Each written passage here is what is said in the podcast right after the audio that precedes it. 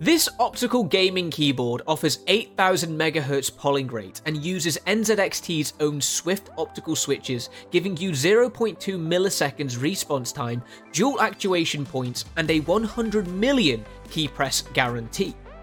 Dual layered dampening foam is used to avoid unwanted noise, and all switches are pre lubed and equipped with plate mounted stabilizers.